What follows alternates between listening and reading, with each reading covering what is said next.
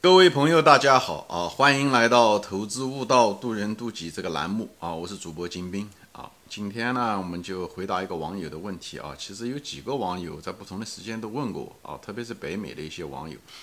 人在美国啊、加拿大，有人问过我这问题啊，就是为什么印度裔的啊，嗯，这些呃人在美国就是升迁的。比例更大啊，比为什么比华裔的人更多啊？这一点好像很困扰他们，特别是美国一些，特别是大公司，一些什么 CEO 啊，甚至一些高级主管，有很多印度人啊。那就是咱们华人觉得不服气啊，觉得咱们这个华人的能力也不差啊，我们又很，嗯，也很能干，嗯，就是好像只会埋头苦干。低调的干活啊，很勤快，但是为什么那些印度人那个专业水平还不怎么样？为什么他们能够升上去啊？他们对这个现象觉得很困扰。这也是在美国的很多华裔啊，甚至是有一些第一代移民也好，第二代移民也好，都是常还有一些比较困扰的一个问题啊。所以不同的人问到我的问题，那么我今天就用这个节目呢，就是分享一下子我怎么看这个，为什么这个样子啊？为什么会是这样？啊，我在美国工，嗯，就是生活了这几十年嘛，其实也有很多的印度朋友啊，无论是呃印度的人啊，还是巴基斯坦人，当年也是印度的一部分，还是孟加拉国啊，那帮他们都是从传统意义上来，都是印度啊，都是印度人。呃，我觉得主要的问题还是语言和文化本身，但是中国人可能更多的是说这个语言本身啊，那语言的优势，那印度人是肯定是的，对吧？因为他们的。是说白了，印度人大官方语言就是英语啊，因为毕竟英国人在印度统治了一两百年啊，就是，呃，所以他这个语言上是占非常大的优势的啊，就是他懂英语。一般的美就是印度的那些稍微受过嗯教育的这些人，他都是懂英语，因为官方语言嘛，他得跟这些英国派来的这些人啊要交流啊，无论是书面语言也好，平时的沟通也好，对吧？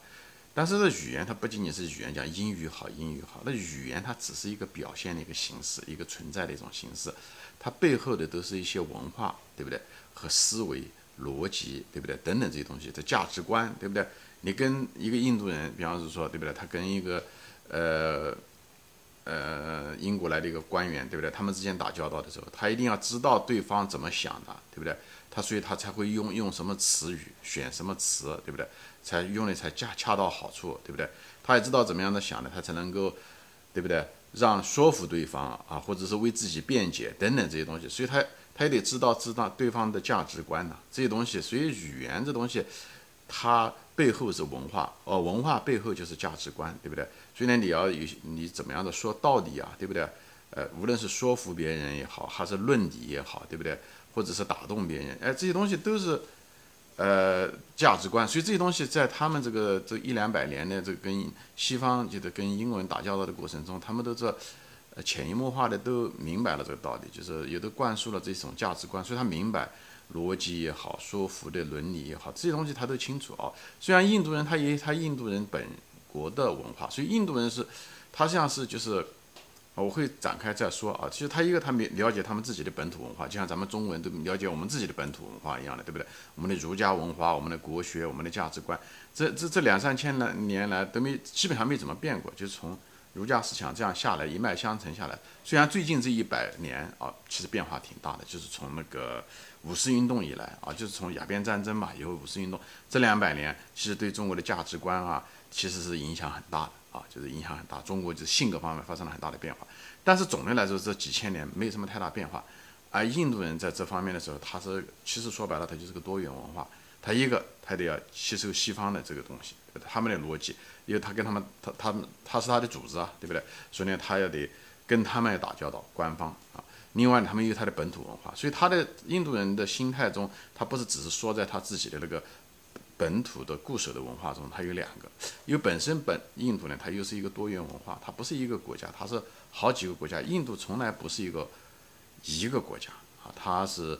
呃分成好几块，历史上面也从来没有真正成为一个帝国过啊。所以印度真正的印度的概念，就也就是七十年前，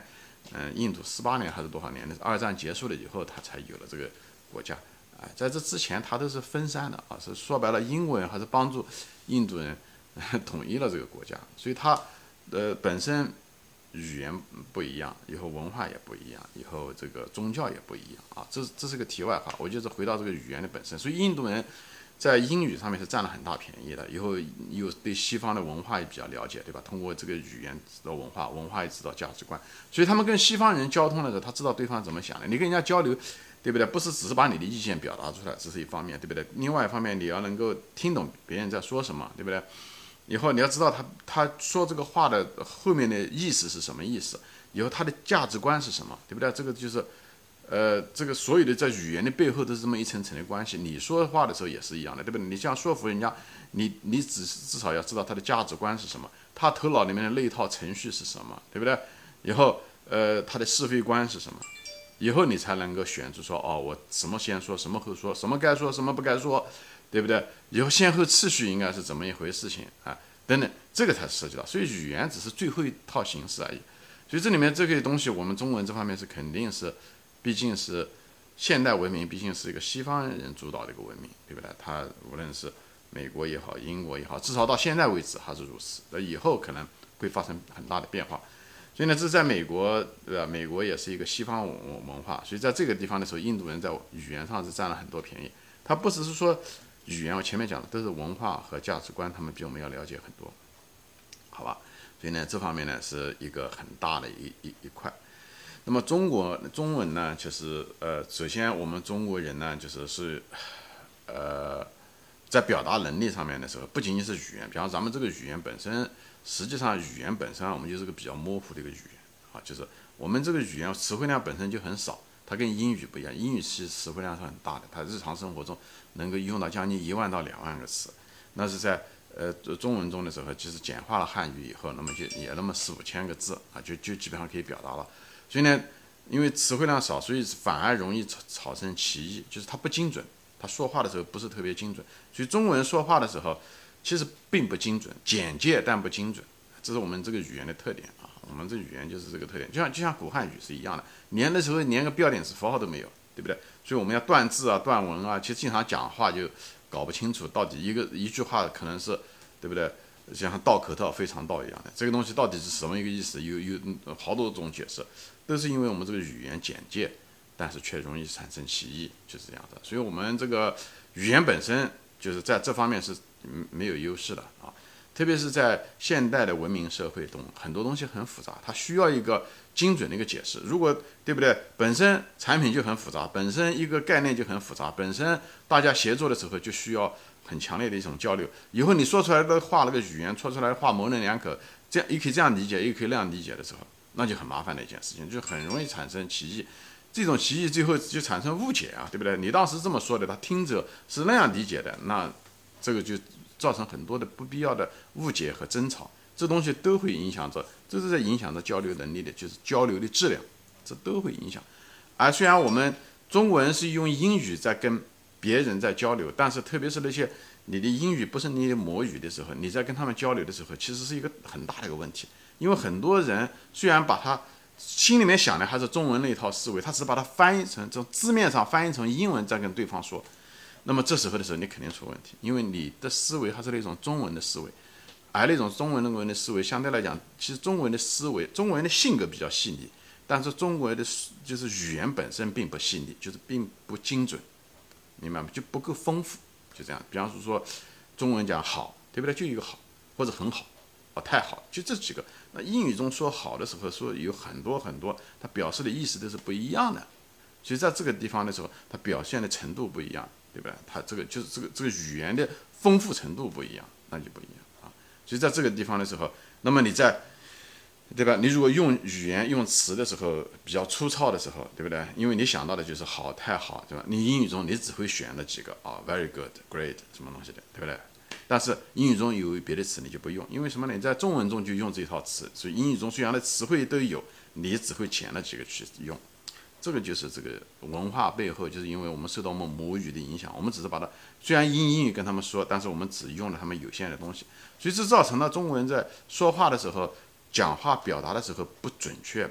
不精准。本身我们思维的时候就是一个相对来讲比较抽象的一种思维，所以语言是影响人的思维的精准度的我专门有节目中谈过，这地方就不展开说了。所以这个都会涉及到你很多方面，特别是在公司通过协作，特别是搞技术的等等这东西，你说话的时候如果不准确，啊，说的有点点过，你自己都不知道，但对方可能就觉得过了。一旦发现你讲的跟事实不符的时候，他就不相信你。最主要的说，或者是多了，他不相信你，见得言过其，觉得你说话太绝对，言过其实。在西方人中，觉得你这个对度的把握不够的时候，他认为是你的智商有问题，或者你的理解力有问题。其实这个其实不是的，中文可能理解力没问题，他只是在语言表达他那个想法的时候出现了偏差，所以出于他的那个误差是从语言和他的就他的嘴和他的大脑中出了问题，他大脑本身没有出问题，他只是在把了大脑中想出来的东西翻译过来的时候出了问题。就是我就是稍微说一下这个事情，所以这大家知道问题出在哪里。这个很重要，所以这本身我们就吃了这个语言上的这个这个亏啊，另外就是一个文化上的一个亏啊。我们这个民族是一个儒家文化，就是本身语言上就是工具上面就出了问题。第二个呢，习惯上也出了问题，就是这种呃，就是人的这种心智模式习惯出了问题是什么呢？我们是个儒家文化，以后我们是个小农经济，因为小农经济它基本上，嗯，他不需要什么太多的交流。你知道吧？因为我们本身就是一个文化，就是个同文同种啊。我们是不像印度，它是各种语言，所以他们需要正因为语言不一样，人与人之间文化背景不一样，所以他们说话的时候必须要说很多话才能搞清楚对方是什么意思。否则的话，一句话，对不对？他是不同的文化背景，你说出来的跟他不一样，所以他们必须要把话说透。所以这方面反而增加了他的这种语言能力，就是沟通能力，他必须要把话。把他的意思表达的很精准、很完整，又不能缺，又不能少，而且正好适当。这个就是因为他们就是多元文化，造成了他们必须要需要这样，就像美国一样，美国也是个多元文化，它个多民族、多语言、多文化，所以美国人就必须要就是在学校的时候就非常强调这种交流能力，因为他这种交流能力如果不够的话，对方同样一句话，两个文化听出来东西是完全不一样的，所以他必须要不断的补充，不断的把这个话说透。所以这方面无形中提高了每个人的交流能力。所以你看，每个人的交流能力都很强，就是这样的。所以表面上看上去他们是一个背景并不好，对不对？就是比较难，就像路难走一样的。但是路难走的人，你走多的时候，你反而这个走路的能力出现了。而一个人老是喜欢在大路上面走的人，他反而他的体力锻炼不出来，他走到了山路上就是不行。那中国就是在文化上，就是因为咱们这几千年都是同文同种，一个汉语，一个民族，所以呢，这个文化都是差不多，都没有什么太大变化。所以这种情况下的时候，我们其实是不需要太多说话的。所以中国人话少跟这个有关系。哪怕哪怕两个陌生人在异国他乡见到面，一个眼神，一个笑容，他们都知道对方是什么意思。因为我们是同文同种，我们是同一个文化，所以这方面我们没有太多的呃误解。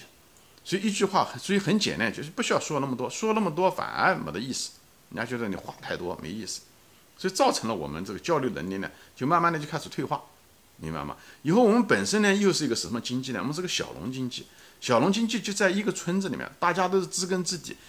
就像就像夫妻两个一样的，夫妻两个就不需要怎么说话，特别是结婚的就谈恋爱谈恋爱，就是不了解的时候，啊，你年年个年纪轻，你从两个嗯家庭文化来的时候，你们俩经常谈谈谈，对不对？到夫妻几十年了就不需要怎么谈，一个眼神就知道什么意思，一句哼一句你都知道什什么意思，这个就是。大家在一起的时候，就是走向了这种大同文化的时候，就这一点，就是这种稳定的文化，它就不存在这个问题。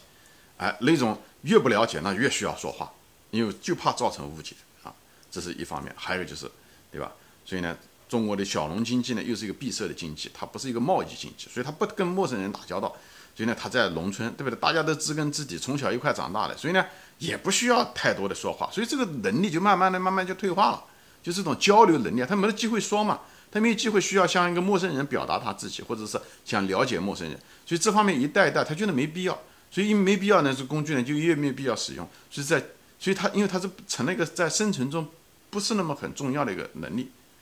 哎，那么这方面能力就慢慢退化，所以你看在家庭中的时候，这方面能力也不是，他不像种田种地这个能力就是需要的，哎，自给自足的文化呢，就是呢，他不需要贸易，他不像他，所以他不需要做贸易，不跟外陌生人打交道，男耕女织。所以呢，这方面呢，家庭也不重视，所以呢，孩子父母也也不教孩子，就是这些东西。所以中国家庭中，父亲，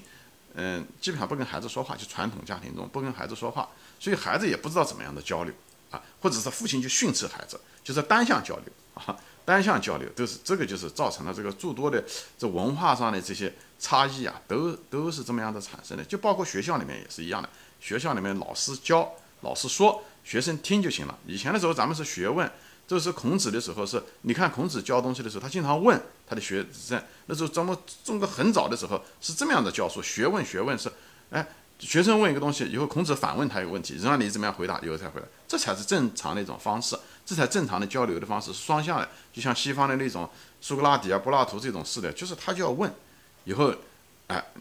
老师问学生，学生问老师，这样子，以后慢慢慢慢的就得到答案，这样子的方式才是正常。这样子的话，不仅仅把东西能学透，最主要的交流的，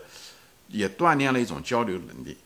你所以你看，人生最宝贵的时候就是学生的时候，那十几年。十二年的时间，我们都是坐在那不做声的，学生听，这就不行。你像美国西方教育要好了很多，就是他老师允许你提问题，哎，这方面，所以我们这我们不是讲印度人有多牛，还是我们在语言上的时候，还是交流习惯上面，因为我们文化的原因本身。是一个弱势，是是我们太弱，并不是人家有多牛，这是我的讲话的重点。这不仅仅是印度人，其实世界上很多文化的人，他们都不差，只是印度在印度人上面呢，因为我们老是喜欢跟印度人比，因为我们跟印度人一样穷，都是从亚洲来的，对不对？也是都是他们是全殖民地，我们是半殖民地，所以我们有一个可比性。以后我们这民族呢，又是两个很古老，说这两个民族是有很多可比性的，但为什么他们在这方面很突出？跟这个有关系。那另外也跟我们跟我们的一个皇权文化有关系，皇权文化就是对不对？别乱说话，对不对？祸从口出，那个文字狱，你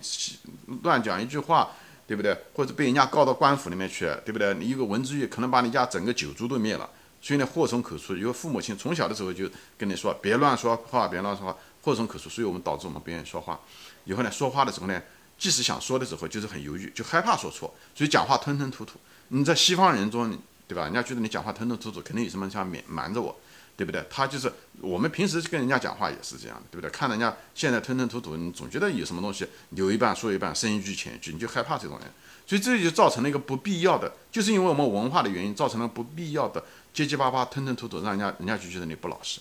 对不对？人家也许不说，但是你给人家留下了这个印象，都是我们这个文化出来的。就是虽然有的人是第二代，但是呢，父母亲在家里面不怎么说，也也不交流，以后呢也不认同这个说话好。有很多的时候，就是说你这个人话太多，或者是，呃，言过其实等等这种，就是造成了，就是我们这个文化中价值观中就就对说话交流是没有太多价值的，只是在最近这个文明中大家觉得，但是那个能力没到，那个文化的那个包袱啊还是带进来。这就像我这个节目一样的，你看我这节目中说的很多东西，大家都认同，大家都觉得，哎，金先生，我觉得你想法，我的很多想法跟你一样，但是。我可能就是表达上面要强了很多，所以大家引起了这种共鸣，并不是我说了一个东西你从来没听过，而是因为我们之间有共鸣，就是你心里面想的跟我想的是很多东西一样的，我只是把它表达出来了，都是一样。就是咱们中文的表达能力啊，确实不够，真的真的不行。就是我们所以这方面要好好的要提高，好吧？嗯，所以今天我就暂时说到这里啊，还没有说完啊，谢谢大家收看，我们下次再见，欢迎转发。